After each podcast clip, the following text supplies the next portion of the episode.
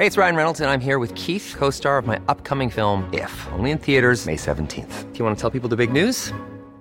All right, I'll do. Sign up now and you'll get unlimited for $15 a month in six months of Paramount Plus Essential Plan on us. Mintmobile.com slash switch. Upfront payment of $45 equivalent to $15 per month. Unlimited over 40 gigabytes per month. Face lower speeds. Videos at 480p. Active Mint customers by 531.24 get six months of Paramount Plus Essential Plan. Auto renews after six months. Offer ends May 31st, 2024. Separate Paramount Plus registration required. Terms and conditions apply if rated PG. Porque el mundo actual no se entendería sin la economía y los negocios. Acompaña a Mario Maldonado, el columnista de negocios más joven y objetivo del periodismo financiero, en su programa Bitácora de Negocios.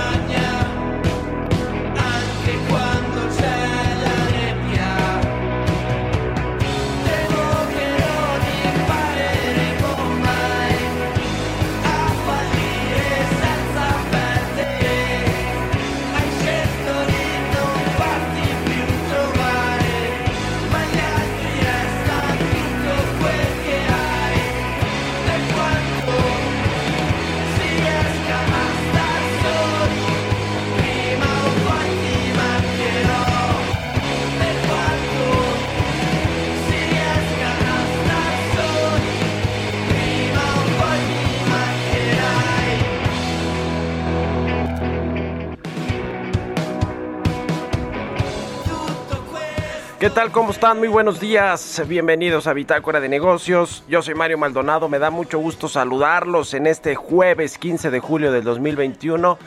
Son las 6 de la mañana con 3 minutos tiempo del centro de México. Estamos transmitiendo en vivo desde la cabina de El Heraldo Radio en, en la Ciudad de México, en Insurgente Sur. Aquí nos escuchamos a través de la 98.5 de FM. Un saludo a todos los que se despiertan con Bitácora de Negocios y pues se, se enteran de los asuntos financieros, económicos, de negocios nacionales aquí con nosotros. También eh, un saludo eh, mandamos a la gente que nos escucha en Monterrey, Nuevo León por la 99.7 de FM, en Guadalajara, Jalisco por la 100.3 de FM y en el resto del país también a través de las estaciones de El Heraldo Radio en el sur de los Estados Unidos y nos vemos en la página heraldodemexico.com.mx en el streaming que está en esta dirección electrónica. Bueno, arrancamos el jueves con música. Esta semana estamos escuchando canciones de artistas y de bandas italianas a propósito del triunfo de esta selección en la Copa Euro, en la Eurocopa de, eh, bueno, pues que en la Eurocopa de Naciones que se llevó a cabo la final el domingo pasado y los italianos vencieron en penaltis a los ingleses. Esta canción se llama Nevia, es eh, niebla en español, y la banda Gazebo Penguins es una banda que se formó en el 2004 y esta canción le da nombre a su cuarto álbum de estudio lanzado en el 2017. Así que bueno, vamos a entrarle a la información. Hablaremos con Roberto Aguilar los temas eh, financieros más relevantes. Pierde fuerza la recuperación de China mientras esperan más apoyo del gobierno.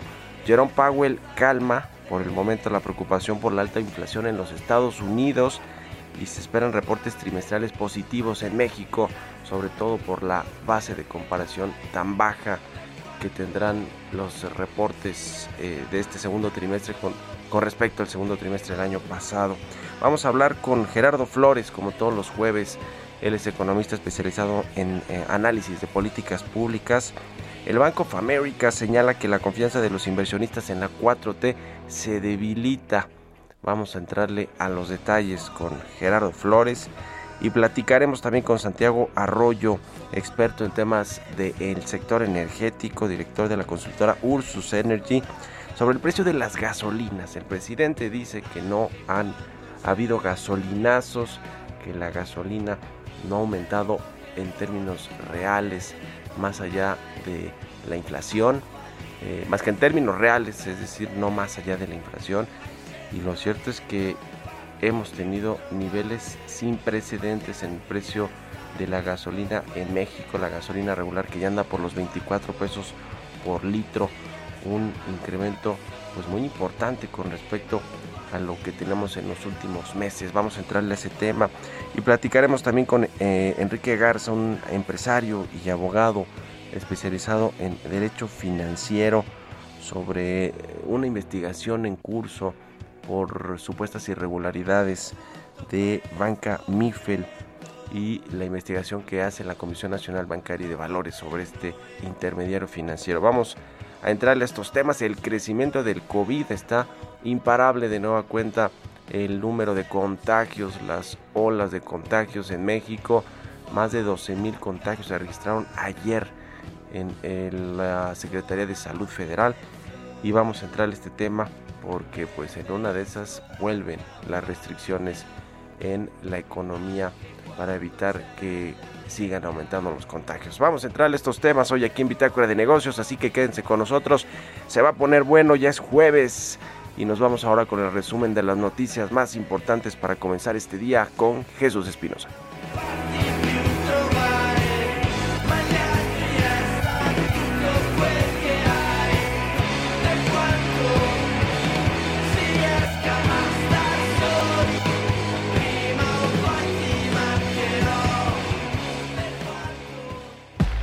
El resumen.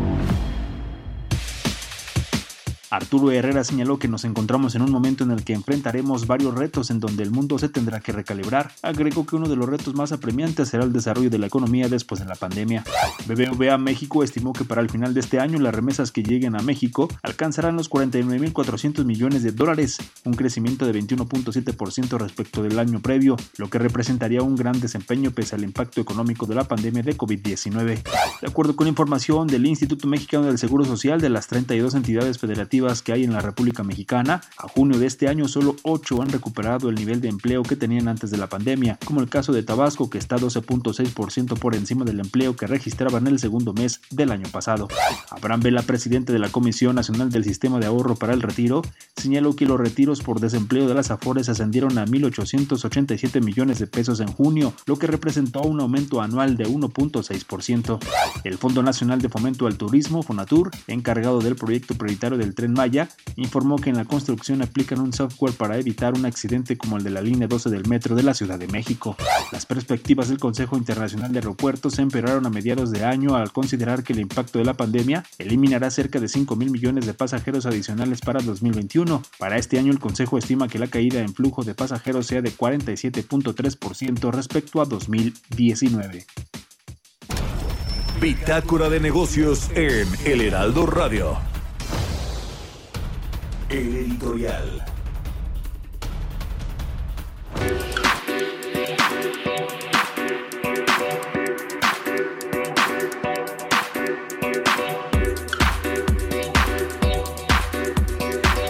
Bueno, pues Arturo Herrera se despide hoy como secretario de Hacienda.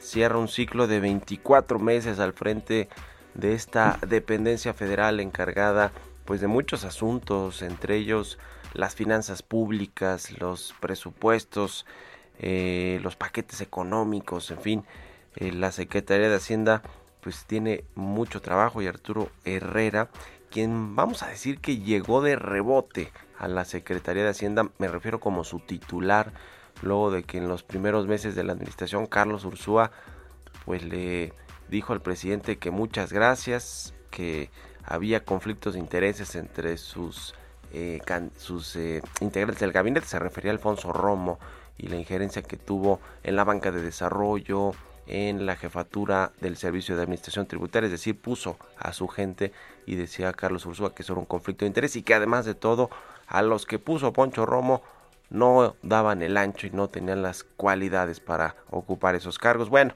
se despidió con una carta estridente y bueno, no, no más hace falta leer las columnas de Carlos Ursúa en el Universal, pues para saber qué opina de la administración de López Obrador y de la gestión del propio Arturo Herrera, quien fue además, o quien es su pupilo, fue su profesor, el profesor de todos, de, de, de todos, los, bueno, de muchos de los que están en Hacienda, incluida la jefa del SAT actual, eh, la señora Buenrostro, Raquel Buenrostro. Bueno, se va Herrera con pues la justificación de que 70% de los 24 meses que estuvo, es decir, un año y medio, pues le tocó la crisis del COVID-19. Yo creo que lo más criticable de Arturo Herrera es que no pudo nunca sacudirse la presión del presidente López Obrador y pues se ciñó, se eh, circunscribió a todo, absolutamente todo lo que le pidió el presidente. Mm, La crítica mayor es que no supo Arturo Herrera pues hacer a un lado esa presión presidencial para ejercer pues su puesto como secretario de Hacienda realmente eh, libremente y por supuesto se le critica y se le criticará eh, por siempre que no echó a andar este plan de apoyos económicos y de estímulos fiscales financieros en la crisis económica y lo que generó pues mucho desempleo, más de un millón de empresas cerradas, que fue lo que criticaba apenas este lunes Carlos Ursúa y una serie pues de desestabilizaciones en el país, aunque eh, creo que lo que hay que reconocer es que mantuvo igual que Carlos Ursúa y fue de, de alguna manera una parte de la herencia de los neoliberales, pues las finanzas públicas sanas, estabilidad económica. Y pues ahora viene Rogelio Ramírez de la O eh, en, su, en su lugar. Habrá que darle el beneficio de la, de la duda a este economista eh, que estudió allá en Inglaterra y que, y que bueno, pues es uno de los hombres más cercanos a Andrés Manuel López Obrador. Habrá que ver si muestra independencia o no del presidente Rogelio Ramírez de la O y lo que hace con la reforma fiscal, lo que hace con el sector energético y con los presupuestos, con los paquetes económicos que le tocará entregar al Congreso. Ya lo veremos, se despide Arturo Herrera, se va al Banco de México, se va a ir a dar clases al Colmex, a su alma mater, mientras llega al Banco de México y después veremos qué pasa en el Banco de México porque pues eh, Arturo Herrera eh, había criticado también mucho las decisiones del Banco Central. Ya lo veremos. ¿Ustedes qué opinan? Escríbanme en Twitter, arroba Mario Mal y a la cuenta arroba Heraldo de México. Economía y mercados. Roberto Aguilar ya llegó a la cabina del Heraldo Radio. ¿Cómo estás, Robert? Buenos días. ¿Qué tal Mario? Me da mucho gusto saludarte a ti y a todos nuestros amigos. Pues vaya que nos amanecimos con datos interesantes a nivel global. La prime- el primero es que en el segundo trimestre el Producto Interno Bruto de China reportó una tasa anual de 7.9%, debajo de las expectativas del mercado. El crecimiento se desaceleró significativamente en comparación con el 18.3% del primer trimestre. También hay que considerar las bases tan bajas que dieron también la comparación de este resultado y cuando la tasa de crecimiento también se vio justamente distorsionada por la pandemia, aunque la, la segunda economía más grande del mundo se ha recuperado con fuerza de la crisis sanitaria, esto justamente impulsado por una sólida demanda de exportaciones y el apoyo estatal. Los datos publicados en los últimos meses han sugerido cierta pérdida de impulso. Los inversionistas están atentos para ver si el Banco Central de China relaja las condiciones monetarias después de que anunciara la semana pasada que rebajaría la cantidad de efectivo que los bancos deben mantener como reserva justo cuando algunos otros bancos centrales comienzan o ya empiezan a visualizar la eliminación de los estímulos pandémicos. Y ayer el presidente de la Reserva Federal, Jerome Powell, prometió un respaldo poderoso para completar la recuperación económica de Estados Unidos desde la pandemia, pero se enfrentó a duras preguntas de legisladores republicanos preocupados por la reciente aceleración de la inflación. Hay que recordar que ayer Jerome Powell inició una comparecencia legislativa que termina el día de hoy. Hoy va a estar nuevamente, aunque tampoco se esperan anuncios importantes. Yo creo que la, parte más sustancial, pues justamente en su testimonio y el intercambio de preguntas y respuestas del día de ayer. Justamente en su testimonio ante la Comisión de Servicios Financieros de la Cámara de Representantes, Powell dijo que confía en que las recientes subidas de precios estén asociadas con las reaperturas pospandémicas del país y que se pueden diluir y que la Fed debería estar centrada en conseguir que vuelva al trabajo o vuelvan al trabajo el mayor número de personas, que también ahí ya sabes tenemos un mandato dual en este sentido. Y bueno, también los precios del petróleo, Mario, pues cayeron más de 2% después de que ayer comentamos todavía que los principales productores mundiales llegaron a un compromiso sobre el suministro que se había atorado esta situación básicamente por Emiratos Árabes Unidos y Arabia Saudita y además porque la caída de las reservas de Estados Unidos fue menor a lo que se esperaba y esto pues está pues ahora eh, interpretándose como una potencial eh, incremento de la oferta que tendría que repercutir en los precios. Ayer la mezcla mexicana cerró en 69.22 dólares. Y bueno, también un dato que se dio a conocer el día de ayer, Mario, es que los precios al productor en Estados Unidos subieron en el mes de junio, acumulando la mayor ganancia anual en más de 10 años y medio lo que sugiere que la inflación podría seguir alta mientras la sólida demanda impulsada por la recuperación económica de la pandemia presiona la cadena de suministros. El informe del Departamento de Trabajo que se dio a conocer justamente el día de ayer siguió al que mostró el martes que los precios al consumidor tuvieron su mayor alza en 13 años. Así es que el tema, Mario, de la inflación, pues mucho, mucha preocupación a nivel mundial. Y bueno, un ejemplo interesante de lo que está sucediendo en términos de reforma fiscal es la que anunció ayer eh, Brasil, aunque Brasil la tuvo que rearmar, pero ahora espera recaudar 20 mil millones de dólares en una, en una justamente en una propuesta de reforma que será básicamente dirigida al impuesto a la renta. ¿Qué quiere hacer? Eh, y además también eh, ayer el ministro de Economía aumentó de manera significativa su expectativa de crecimiento para este año de 3.5 a 5.3%. Lo que te comentaba es que ellos quieren o proponen que los impuestos eh, se reduzcan justamente a las empresas, pero que se disminuyan los subsidios. Así la fórmula directa que quiere aplicar justamente Brasil. Y bueno, y el tema también importante, Mario, es que eh, se anunció, bueno, ya Johnson Johnson, además de su vacuna y todos los cuestionamientos que se han dado últimamente, pues ayer anunció que decidió retirar del mercado voluntariamente cinco productos de protección solar en aerosol que pues detectó una sustancia química que podría ser eh, causante de cáncer y bueno pues vaya golpe también para esta compañía. Y además, bueno, la temporada de reportes que ya comenzó, pero fíjate que expectativas importantes. Ya lo decías al inicio del programa, Mario, más allá de la comparación aritmética, hay un factor que también estará muy presente en los resultados y es el fortalecimiento del tipo de cambio en el periodo. Ya lo vimos ayer, por ejemplo, con el caso de América Móvil, donde sus ganancias importantes pues provinieron en su mayoría justamente de la apreciación cambiaria. ¿Dónde vamos a ver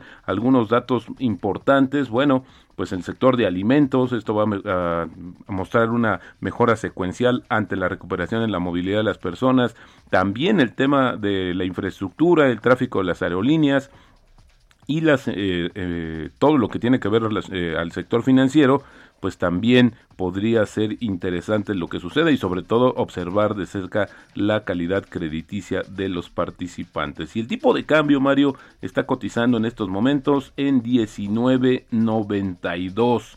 La frase del día de hoy, si me lo permites, puedes ganar muchísimo dinero si aprendes a no perderlo. La obsesión por ganar es el camino perfecto hacia el desastre. ¿Quién dijo esto? Michael Duban, también uno de los eh, pensadores y participantes de los mercados financieros. Interesante porque ahí habla de cómo, no, o sea, todo a su paso, ¿no? Diría yo, lo traduciría yo.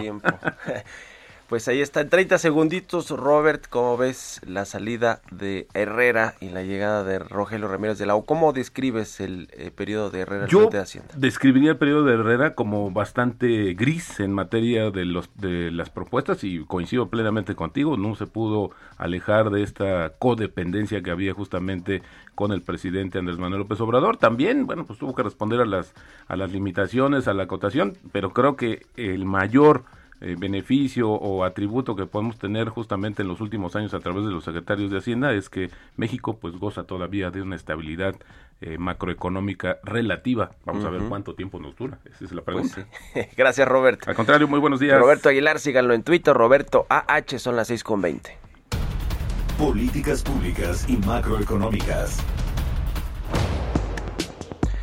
Lo cierto es que el Bank of America considera que en México hay muchos riesgos por las decisiones del gobierno en materia de inversión, es decir, no hay inversión de lo, no hay confianza de los inversionistas para invertir en, en, en México, por lo menos eh, en lo que tiene que ver sector energético y algunos otros, por los cambios de políticas. Y para platicar de esto, saludo con mucho gusto, como todos los jueves, a Gerardo Flores, economista especializado en análisis de políticas públicas. ¿Cómo estás, mi querido Gerardo? Muy bien, Mario, muchas gracias. Buenos días para ti, todos los que nos escuchan. Pues esto que dice el Bank of America es lo que piensan muchos banqueros también aquí en México y empresarios. Sí, de hecho esto esto que señalas es producto de una encuesta que periódicamente hace Bank of America entre, entre los inversionistas eh, y en una encuesta previa, por ejemplo, lo que, lo que destaca Bank of America es que en una encuesta previa eh, solo tres de cada diez eh, inversionistas consultados eh, señalaban eh, las decisiones de, del gobierno como uno de los riesgos principales para invertir. Este este indicador, digamos, en la encuesta más reciente que dieron a conocer eh, hace un par de días, eh, ya está en 38%, eh, por ciento, ¿no? Es decir, tres, mientras antes eran 3 de cada 10, ahora son 3.8 de cada 10, ya es casi 4, ¿no? Eh, y eso es lo que le llamó la atención a, la gente de Bank of America. Eh, que pues yo lo que te diría, eh, ya un poco comentando el dato, pues es que a fuerza de estar tomando decisiones, eh, en muchos casos caracterizadas por el arrebato, por el capricho, eh, o incluso hasta por, de repente parecería como hasta por venganza, este, pues necesariamente se va mermando eh, la confianza de los inversionistas, ¿no? Lo hemos visto y está muy claro, por ejemplo, en, en los datos de inversión del sector privado, que desde el, la finales de, desde mediados de 2018, cuando justo pues, se vio con claridad cuál había sido el proyecto político ganador y las decisiones que perfilaba, pues empezó a caer la inversión privada en nuestro país. Y a eso pues hay que sumarle la, inversión pública que también ha estado en declive, pues tenemos a, que el, pues, el acervo de capital de nuestro país ha, ha disminuido de manera sensible y pues lo, el problema es que eso lo que lo que ocasiona es que en, en el mediano y largo plazo pues, afecta la capacidad de crecer del país ¿no? Ujú. Pues sí, 38% de los inversionistas consultados por el Bank of America considera que uno de los principales riesgos en México para invertir pues son las decisiones políticas, las decisiones del gobierno y yo diría que hasta del presidente, directamente del presidente el, López Obrador.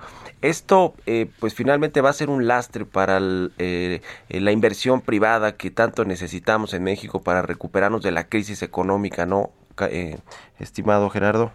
Sí, sin duda. Eh, es, es- es algo súper importante si estamos pensando en que el país se recupere, que crezca para recuperar el terreno perdido, entre otras razones, por la, no solo por la pandemia, desde luego que es un factor central, pero también por las decisiones que se tomaron previamente. 2019 fue un mal año en términos económicos para el país. Eh, y si queremos que el país crezca, pues lo que tenemos que hacer es que conducir las cosas de tal manera que alienten la inversión. Y hoy por hoy lo que el gobierno ha hecho es desalentarla con esas decisiones, muchas veces este producto incluso de la improvisación. Eh, lamentablemente no, no, no se ve un esfuerzo de planeación bastante eh, consolidado al interior de la actual administración. Pues ahí está el tema. Muchas gracias Gerardo. ¿Dónde te sigue la gente? En Twitter, eh, con mucho gusto, es arroba Gerardo Flores R, ahí hacemos comentarios de manera cotidiana. Perfecto. Gracias eh, Gerardo. Un abrazo, que estés muy bien. Vamos a hacer una pausa y regresamos con más aquí a Bitácora de Negocios.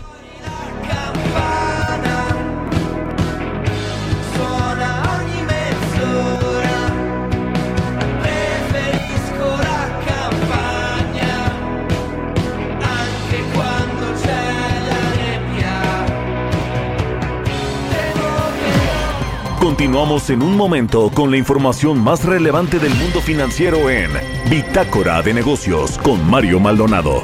Regresamos. Estamos de vuelta en Bitácora de Negocios con Mario Maldonado.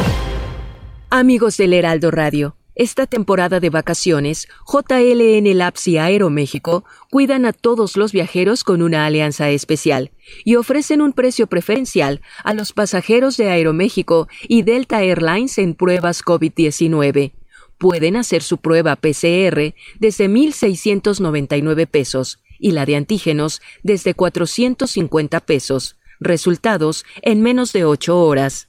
Agenden su cita a domicilio. Manden un WhatsApp al 5530 260609 o si prefieren, visiten sus sucursales.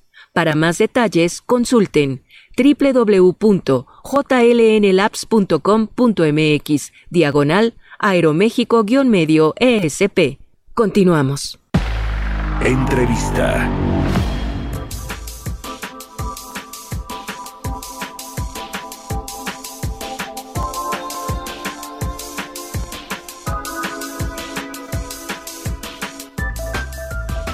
Ya estamos de regreso aquí en Bitácora de Negocios. Eh, son las 6 con 31 minutos, tiempo del centro de México.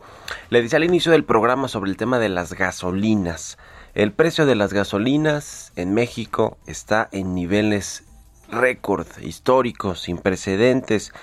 La gasolina regular en México cuesta hoy 24 pesos por litro y la premium eh, 25.41 pesos, el diésel 24.94 pesos y dependiendo el estado, el lugar, el municipio y la estación de gasolina, los precios varían. Recordar que hay un mercado de las gasolinas liberalizado, esa es la palabra, que es pues muy sui generis porque el gobierno a través del el impuesto especial a productos y servicios, el IEPS, pues sigue teniendo injerencia en los precios de la gasolina a través de un estímulo fiscal.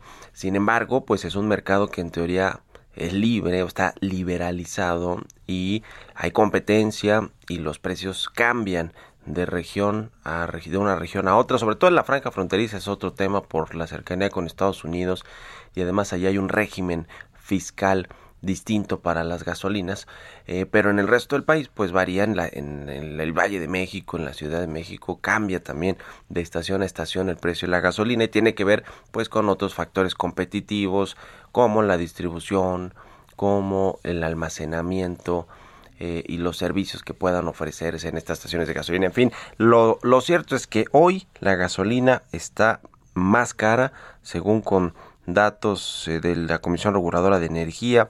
El Universal también publicó ayer un eh, trabajo en el que recopila datos de diferentes estaciones de gasolina y hay gasolinazo, aunque el presidente nunca va a aceptar que hay un gasolinazo. Pero para platicar de esto, eh, saludo con mucho gusto a un experto en el sector energético, Santiago Arroyo, director general de la consultora Ursus Energy. ¿Cómo estás, Santiago? Muy buenos días. ¿Qué tal? Muy buenos días, mi estimado Mario. Buenos días a ti y a todo tu auditorio. Muchas gracias. A ver, ¿cómo está el asunto de la competencia en el mercado de las gasolinas en México? Yo daba un poco de, pano de contexto sobre el panorama actual de este sector. Eh, y lo cierto es que pues eh, el precio de la molécula o el eh, digamos el precio del petróleo a nivel internacional sigue siendo importantísimo para determinar cuánto cuesta un litro de gasolina en México. Bueno, eh, sí hay que hacer la división entre el entre el petróleo y los petrolíferos, es decir, la gasolina y el diésel.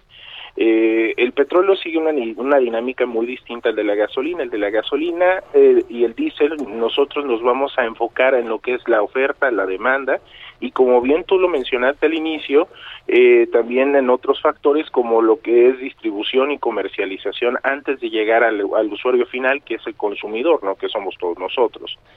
Eh, en este sentido, eh, estamos viendo que, que la demanda, eh, porque estamos hablando que es un precio liberado, como tú bien lo comentas, eh, esta oferta y demanda, junto con estos otros factores, van a determinar los precios.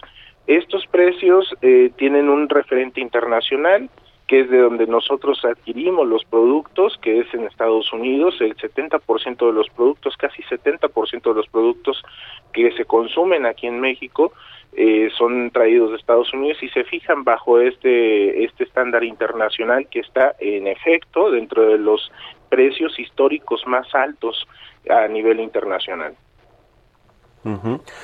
Los precios, sí, como tú dices, el, el eh, subproducto o el petrolífero que representa la gasolina, que bueno, pues ya tiene su tratamiento, su refinación y demás, pues es eh, distinto al de los de marcadores eh, internacionales del crudo, ¿no? Que, que se utilizan para muchas otras cosas, además de la gasolina. Eh, eh, es más o menos lo que pasa con el gas LP, ¿no? Ahora que el presidente López Obrador pues envió o va a enviar una iniciativa para que se eh, dé paso a una nueva empresa que se llame Gas Bienestar, que pues en teoría va a manejar el gobierno y va a ofrecer mejores precios, pero pues los precios son los de el mercado internacional, porque también es un subproducto el gas LP, un subproducto del, petróleo. Eh, el, el asunto de la competencia, Santiago, en el sector de las gasolinas, lo que nos hemos enterado es que la Comisión Reguladora de Energía pues ha tomado más tiempo en renovar con, eh, contratos para operar estaciones de gasolina o para otorgar nuevos contratos y todo tiene que ver con esta re eh, eh, digamos, el, el refuerzo que le quiere dar el gobierno a petróleos mexicanos, devolverle el monopolio en todos los sentidos y que, pues, en el eh, tema de la distribución de la gasolina, del expendio de la gasolina hacia el consumidor final, pues que Pemex siga siendo la principal empresa.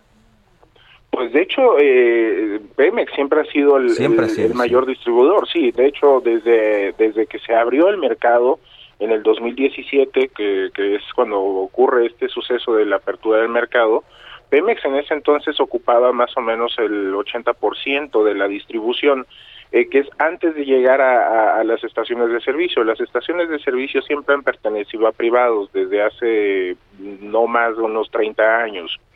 Sí, este, eh, el, donde hay una verdadera competencia es a nivel intermedio, es decir, en la comercialización y la distribución.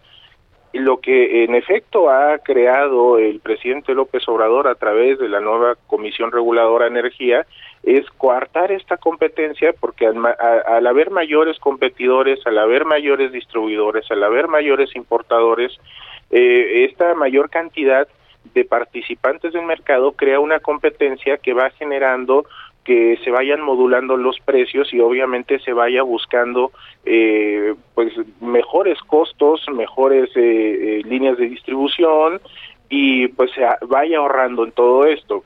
Entonces al inicio Petróleos Mexicanos era quien tenía el, el control preponderante y poco a poco fue perdiendo terreno porque obviamente pues al integrarse nuevos participantes de mercado pues buscan ser más eficientes y obviamente ser más competitivos. Para qué para que los gasolineros en este caso las empresas eh, que se dedican ya a vender gasolina a, los usuarios finales pues eh, tengan una un atractivo no un atractivo de valor. Esto esto se acabó con con este gobierno porque eh, finalmente eh, lo vimos en mayo que se eliminaron cerca de 240 permisos de comercializadores, se eliminaron casi todos los importadores.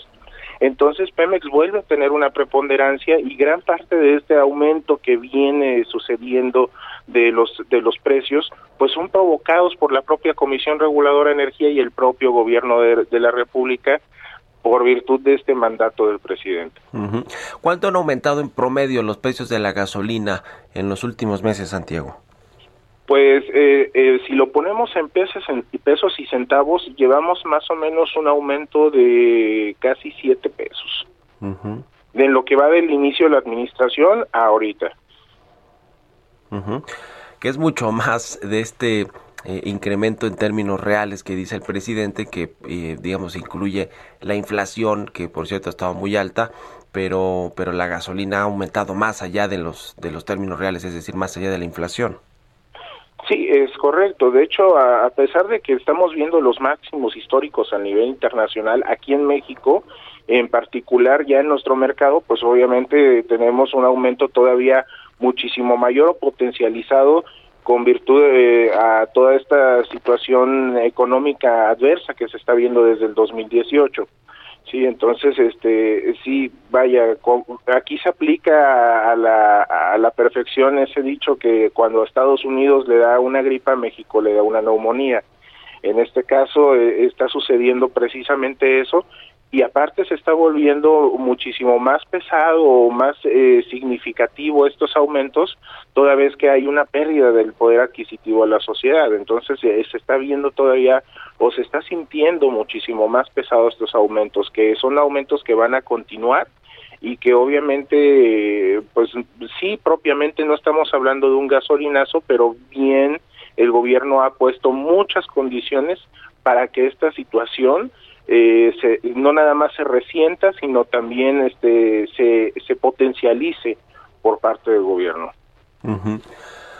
Pues ahí está el tema de los aumentos a las gasolinas. ¿Cómo ves la empresa del gas bienestar que plantea el gobierno federal, el presidente López Obrador, pues para vender más barato el gas LP a, pues eh, me imagino, ciertas zonas del país, en eh, ciertas eh, personas, entre cientas personas, no creo que sea para todos eh, absolutamente porque tiene que debe tener un subsidio el gas LP así como lo tiene la gasolina que, que, que por ejemplo ese tema a ver explícanos un poquito cómo funciona el, el subsidio o el estímulo que eh, hace la, la Secretaría de Hacienda al, al tema de las gasolinas para entrarle al del gas bienestar, eh, Santiago.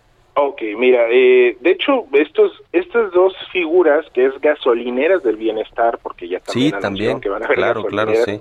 Lo que es gas bienestar y gasolineras del bienestar básicamente son ardits políticos, no son realmente participantes del mercado. Eh, eh, sí, en efecto, como bien tú lo mencionas, se va a enfocar todo esto eh, con base a subsidios y, y de hecho el subsidio o al menos el impuesto especial sobre producción y servicios, el famoso IEPS, eh, se aplica muy eh, prácticamente de la misma manera tanto en gasolinas como en gas LP. Esto pues lo determina la Secretaría de Hacienda a través del presupuesto de egresos y el presupuesto de ingresos.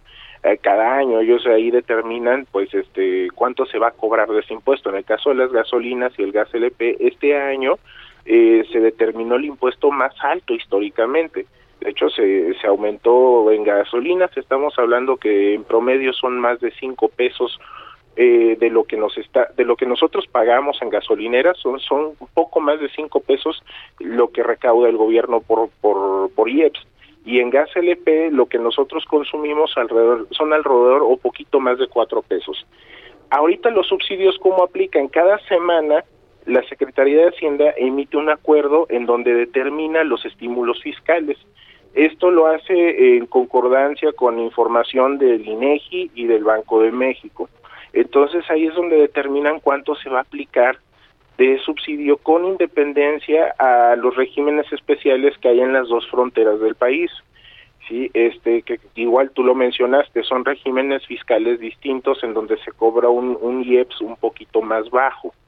Sí, eh, sin embargo, eso hay un estímulo en términos generales ahorita que a la fecha ha superado más del 52% de, de lo que es el, el impuesto como tal.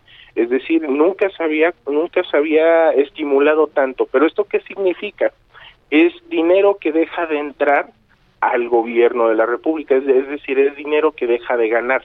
Es decir, la propia administración pública federal se hace una especie de harakiri financiero con tal de que la ciudadanía pague menos eh, el impuesto especial sobre producción y servicios.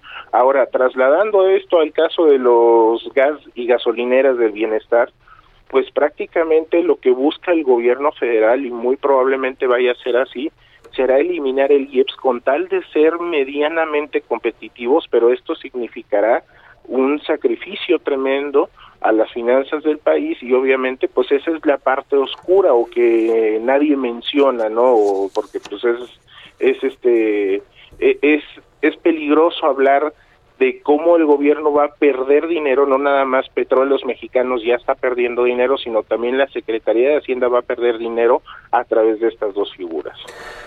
Pues ahí está el tema.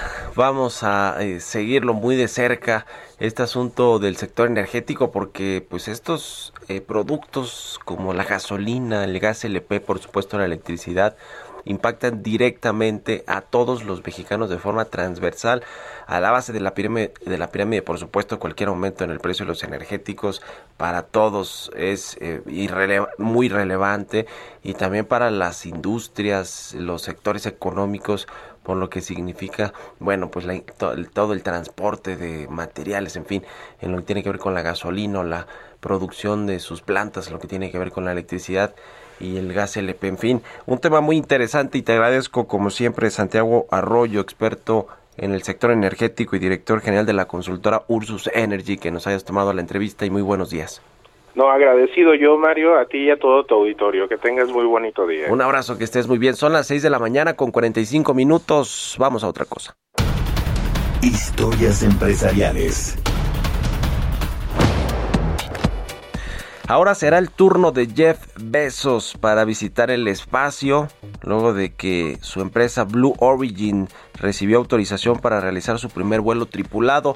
Este fin de semana fue el caso de Richard Branson, este multimillonario inglés que pues les ganó, les ganó a Jeff Bezos de Amazon y el multimillonario de la tecnología y también a Elon Musk este eh, pues personaje también muy muy sui generis. Vamos a escuchar esta nota, esta pieza que preparó nuestra compañera Giovanna Torres. Lo que hace algunos años parecía solo ciencia ficción, hoy es una realidad. Y es que la actual carrera al espacio tiene como principales competidores a la agencia propiedad de Elon Musk SpaceX, la de Richard Branson Virgin Galactic y a Blue Origin propiedad de Jeff Bezos, todos persiguiendo el mismo objetivo, llevar a civiles de viaje de turismo al espacio. Apenas el pasado domingo, Richard Branson consiguió orbitar la Tierra con éxito a una distancia de 80 kilómetros de altura, suficiente para experimentar la falta de gravedad por un par de minutos. Luego de esta hazaña, Elon Musk, íntimo amigo de Richard, anunció la compra de un boleto para viajar a bordo de la misma nave en próximas misiones. Recientemente, Jeff Bezos, fundador y ahora ex CEO de Amazon, recibió la habilitación de la Administración Federal de Aviación de Estados Unidos para el despegue del próximo 20 de julio, a bordo de la nave New Shepard de la compañía Blue Origin. Así, el primer vuelo tripulado rumbo al espacio de la empresa de Jeff Bezos ha sido confirmado para el próximo martes 20 y que podrá seguirse en una transmisión en vivo. Su lanzamiento está previsto para realizarse a las 8 de la mañana desde una ubicación remota en el desierto del oeste de Texas. Se espera que la nave New Shepard supere los 100 kilómetros de altura tras el despegue, alcanzando 20 kilómetros arriba de la nave de Virgin Galactic. Al momento del descenso, la cápsula de Blue Origin utilizará un sistema de triple paracaídas. Para Bitácora de Negocios, Giovanna Torres. Entrevista. Bueno, fíjense que hay un tema interesante que tiene que ver con Banca Mifel. Banca Mifel, por cierto, es dirigida por Daniel Becker, quien ahora pues es el presidente de los banqueros, el presidente de la Asociación Nacional de Bancos en nuestro país. Pero bueno, el caso de este intermediario financiero es que pues hay presuntas irregularidades que ha cometido su área financiera, el área financiera de Banca Mifel y en particular hay un caso que ya escaló al ámbito judicial, además de que lo está investigando la Comisión Nacional Bancaria y de Valores, que es el regulador de todo el sector financiero en México. Este caso, le decía, tiene que ver con el abogado Enrique Garza, quien ha sido afectado por esta institución, por Banca Mifel, y eh, pues eh, hay, hay una serie de, temas ahí con un fideicomiso donde hay bienes patrimoniales eh, del abogado y que pues en teoría Banca Mifel ha escondido de forma deliberada por años. Vamos a platicar con él, con Enrique Garza, empresario y abogado especializado en Derecho Financiero. ¿Cómo estás, Enrique? Buenos días. ¿Qué, qué tal, Mario? Buenos días. Me da mucho gusto platicar contigo y con tu auditorio. Igualmente, a ver, eh, platícanos brevemente cuál es eh, todo el contexto de este asunto que tienes con, con la institución sí, financiera. Sí, Mario, con mucho gusto. Mira, yo soy tenedor de unos certificados que se denominan Cabastos 04 desde hace 15 años. En estos certificados fiduciarios, este, actúa como este fiduciario emisor, este Banca Mifel y como representante común Monex. Uh -huh. Durante años y, y, casi casi desde la desde la edición de estos certificados, este se han negado a darme información acerca del estado que guarda el patrimonio del fideicomiso. Estos son unos certificados de participación inmobiliaria que, y aquí hay un terreno muy grande detrás de todo esto, de 300 hectáreas en Naucalpan, o sea, es un, es un tema muy importante para mí, sobre todo patrimonialmente, uh -huh. aunque yo soy, aunque yo soy minoría dentro de este contexto, pero es una minoría importante. Este, aquí puede haber deterioro en el patrimonio porque pues hay, hay responsabilidad fiduciaria porque te tienen que avisar si hubiera alguna invasión, si alguna alguna cuestión alguna limitación de dominio sobre tus bienes y todo esto. Pero pues no, no, no, no han querido nunca, nunca darme información. Además, aducen que no me la dan porque yo soy una minoría. A ver, este, aquí, aquí, aquí un poquito la responsabilidad es, Mario, este, esta no es una sociedad por acciones, este es un fideicomiso. Entonces el fiduciario está obligado al desempeño del buen padre de familia. Es este es, es, es algo de, de, de, de, conocido derecho que pues así debe operar. Entonces este es muy raro que necesariamente y sistemáticamente se lleguen a dar esta información. Este, digo la pregunta que, que, que, a todos se nos hace es, bueno, pero ¿qué, ¿qué están ocultando? ¿Qué ha sucedido ahí? Entonces, este, mira, yo ya, como tú, tú lo mencionaste, yo ya hice las denuncias ante la Comisión Nacional Bancaria y de Valores y eventualmente tendrán que responder de los daños y perjuicios que, que, que se, se me causen, ¿no? Y digo, y, y para, y para todo el mundo, pues, el mensaje es que, pues, este, lo- los fiduciarios no se deben prestar este tipo de manejo y este y, y estas prácticas porque pues son lesivas para para el público que inocentemente cae en alguna cuestión y que además detrás de ellos siempre hay cuestiones patrimoniales que, que se pueda ver afectado. Ujú. Ya nos de- decías, Enrique, que se presentaron las denuncias ante la Comisión Nacional Bancaria y de Valores. ¿Han habido respuestas sobre...? Eh, mira, eh, sí, sí, mira, aquí el problema y el tema es, este, Mario, que la Comisión Nacional Bancaria y de Valores no actúa a petición de parte por su naturaleza, por su Sí, sí, naturaleza jurídica. Entonces, lo que hace es denunciar y ellos valorarán si lo deben investigar, lo deben verificar o no. Entonces, en eso hemos estado y ya hace más de cuatro meses que yo presenté la de- denuncia en la comisión y entonces estoy esperando pues a, a ver si hay alguna reacción con todo esto, porque para mí es muy importante que pues, se, se me clarifique la situación de mi patrimonio. ¿De cuántos recursos eh, financieros estamos hablando que hay en este fideicomiso, Enrique? Bueno, imagínate un terreno de 300 hectáreas, pues este, debe pues, valer, no sé, 3 mil pesos el metro.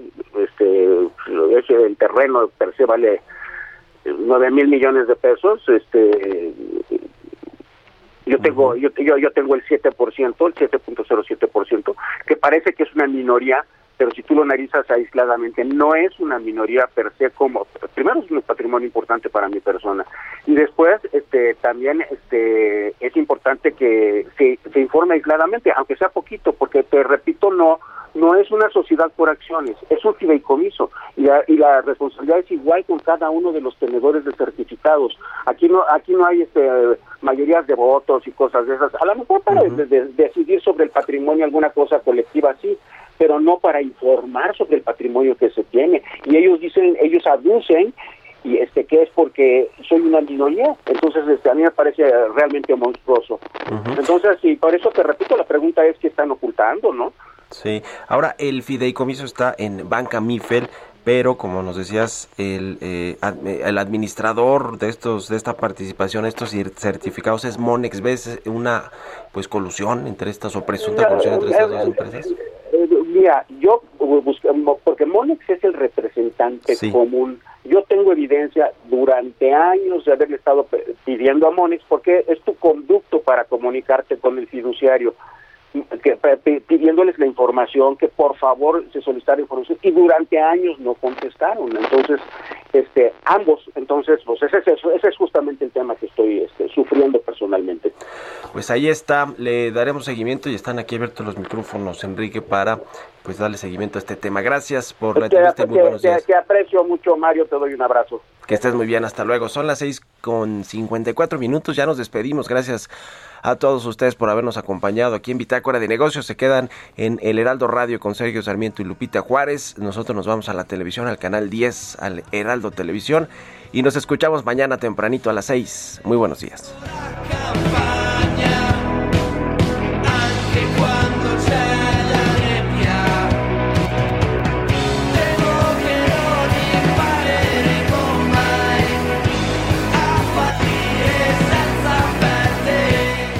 Esto fue Bitácora de Negocios con Mario Maldonado, donde la H suena y ahora también se escucha. Una estación de Heraldo Media Group.